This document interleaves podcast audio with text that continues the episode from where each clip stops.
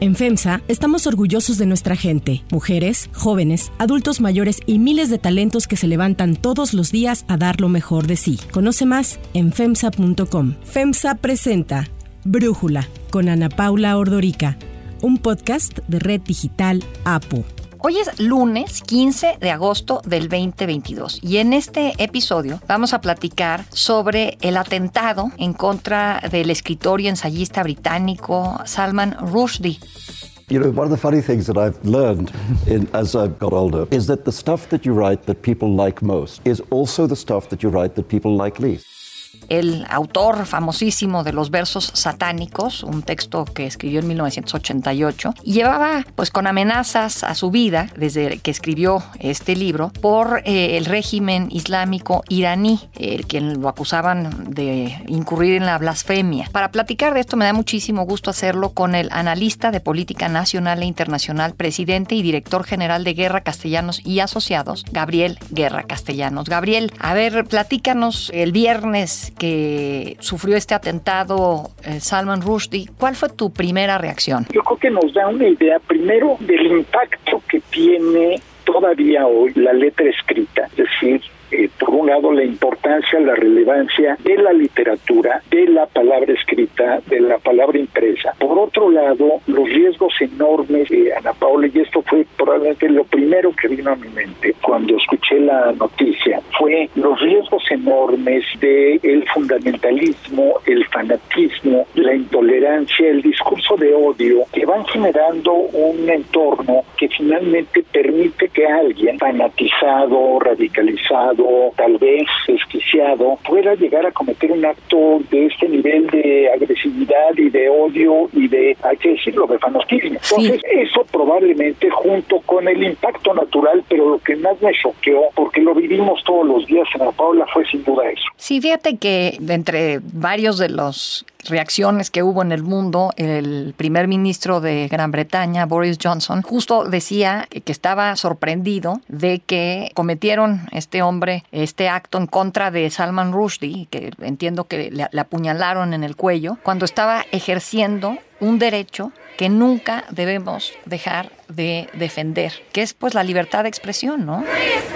Y la libertad de el disenso, ¿no? Finalmente, Ana Paula, el fíjate, Rusty no solo por lo que le pasó, pero también mucho por lo que le pasó cuando la sentencia religiosa se dictó en su contra, se convierte en un activista a favor de los derechos de escritores perseguidos alrededor del mundo. Hace esfuerzos de recaudación de fondos, de esfuerzos para conseguirles reubicación, asilo, etcétera.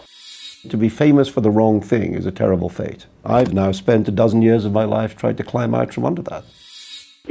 Precisamente, fíjate nada más, la enorme ironía de la discusión en la que iba a participar Rushdie, está en un instituto en Chautauqua, en Nueva York, que es un centro académico, era acerca de, en el marco de un programa, de una residencia para escritores en exilio, acerca de Estados Unidos como un refugio seguro para escritores. Fíjate nada más la terrible ironía de que justo ahí además en un lugar pues presumiblemente muy seguro, ¿no? Este no es una comunidad abierta al público, es de estas que llaman en Estados Unidos gated communities, es una especie de conjunto eh, pues cerrado, que no tiene acceso libre al público o a gente que pasa por ahí. No podía haber un lugar más, digamos, protegido, seguro para este tipo de actividad. A mí me parece no solo muy grave, sino por Rusty en sí, sino por el clima de temor que le va a infundir a muchísimos escritores,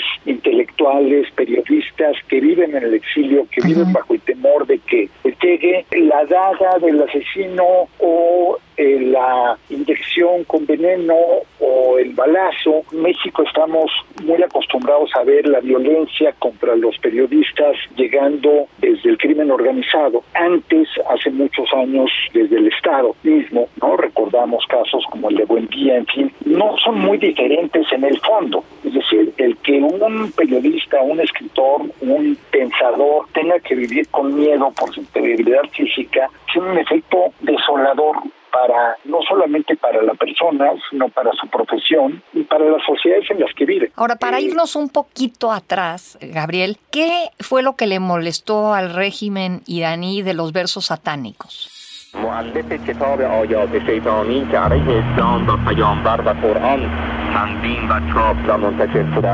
I wondered how many days or hours I had left to live. El libro que yo leí hace muchos años es un libro profundamente irreverente. Muchos dirían, pues casi, casi apostático, lo llamaron los musulmanes blasfemo, porque volvía, digamos, figura literaria y ficticia al profeta, eh, al profeta Mahoma, y eso es un tema de los grandes, de las grandes faltas, digamos, para los seguidores radicales o fanatizados del Islam. Un libro, insisto, muy irreverente, muy irrespetuoso, como debe y puede ser la literatura, Vemos esto de Ruiz y probablemente ahorita como un ejemplo y como un caso extremo, pero no es así. Tú y yo sabemos que la exclusión se da todos los días y se da en todos los círculos. Lo estamos viviendo en México cuando tienes discursos fanatizados distintos extremos ni siquiera son dos, son distintos extremos y muchas narrativas de personas que dicen que han perdido, digo, yo lo puedo decir por mí, pero mucha gente que me lo platica y tú seguramente lo conoces eh, también como yo, que ha perdido amistades, que se ha dejado de hablar con familiares, incluso cercanos, por diferencias políticas. Sí. Y pues mira, no será eso una sentencia de muerte, pero sí es pues una sentencia de muerte, digamos, mental o espiritual o, o amistosa, que es muy preocupante. Yo creo que esto debe ser un llamado de atención a todos nosotros para recordar que está muy trillada la frase Voltaire, pero yo creo que hay que retomarla, ¿no? Eh, puedo estar en completo desacuerdo con lo que pienses, con lo que digas, con lo que escribas, pero voy a defender siempre tu derecho a hacerlo. Sí, sí, sí, podemos estar de acuerdo en estar en desacuerdo. Exactamente, tenemos que ser respetuosos de quienes opinan diferente, pero esto es terrible. De justo te quería decir, siento que hay gente que dice, y creo que incluso tú ahora lo comentabas, pues esto era ahora sí que algo que tarde o temprano podría haber sucedido y ya sucedió. En el caso de Salman Rushdie llevaba pues muchos años con esta fatua desde febrero de 89. I've discovered that in some but not all of the traditions of the prophet um, there exists this strange story which which is a kind of story of temptation um, in which Muhammad was offered some kind of a deal.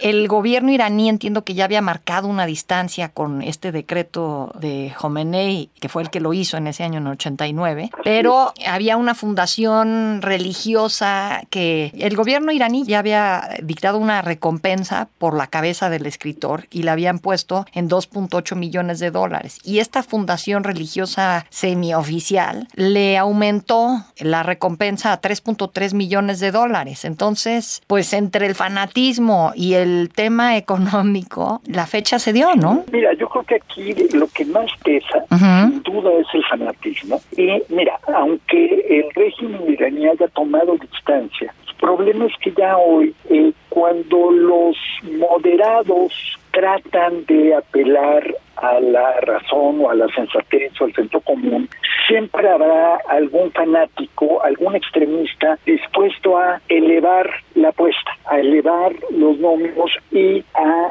llamar incluso, en este caso, falsos creyentes a quienes abogan por la razón. Y eso es doblemente grave, porque entonces te quedas en un punto en el que incluso si, digamos, la vertiente tradicional de X o Y iglesia, movimiento político a la moderación. Mira, me voy a un ejemplo, vamos a sacarlo un momento de la política. El discurso de odio que se practica cotidianamente en contra de personas con prácticas sexuales diferentes, en contra de madres solteras, en contra de el caso horripilante que se dio hace muy poco en Jalisco de esta madre de un niño autista que es quemada viva por eh, pues el simple hecho de que le molestaba a sus vecinos. Bueno, todas estas cosas son ejemplos de lo que hace el discurso de odio y el discurso de intolerancia. Si tú no tuvieras a movimientos religiosos llamando a matar, asesinar o a que ardan en el infierno los que las queman, como en el caso de Rushdie, o los que son diferentes porque son homosexuales, porque son eh, madres solteras, porque lo quieras. El discurso de odio y el fanatismo es que no conoce límites. Entonces, no es, lamentablemente, no es solamente Rushdie, no es solamente el fundamentalismo o el fanatismo islámico, es esta tendencia cada vez mayor y amplificada, por supuesto, por las redes sociales y por el Internet, a condenar absoluta y totalmente a quien piensa o actúa distinto a como la gente cree que debe, o como algunas gentes creen que debe.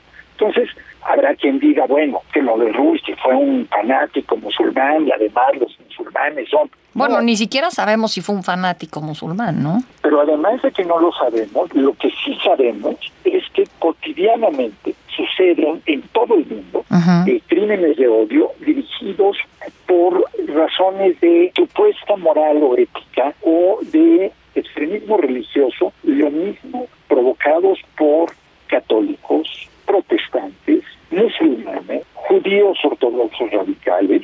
Esto no es un tema de una religión o de un escritor, es un tema de una tendencia en las sociedades modernas a no solamente descalificar con la palabra, sino a condenar a la hoguera. Oye, Gabriel, sabiendo que existía una amenaza, ¿cómo vivía? ¿Cómo vivía Rushdie hasta, hasta el viernes? Mira, ¿Daba muchas pláticas? Se cuidaba, pero había, con el paso de los años, estamos hablando de tres años desde, la, desde la 89, son 33 años, había gradualmente ido relajando sus precauciones, pero aún así, como mencionábamos hace rato, esto este ataque se da en un lugar profundamente cuidado. Entonces, Rusty en ese sentido fue un hombre que combinó la prudencia con la valentía, porque nunca dejó de hablar, no dejó de escribir, no dejó de manifestarse, pero bueno, obviamente eh, no era tampoco un suicida. Entonces, era un hombre que se cuidó, pero que no por ello dejó de expresarse y no por ello dejó de actuar a favor de sus convicciones. Este foro en el que estaba, un gran ejemplo de ello, pero fíjate, en un país, en Estados Unidos, en el que también ya tienes movimientos radicales que están pues llamando prácticamente, están desde hace muchos años. Sí, el lenguaje de odio se ha incrementado, ¿no? Oye, los atentados incendiarios, por ejemplo, contra clínicas de planeación familiar. Sí, sí, sí. Las amenazas de muerte, a veces incluso cumplidas con ataques violentos contra médicos que practican aborto.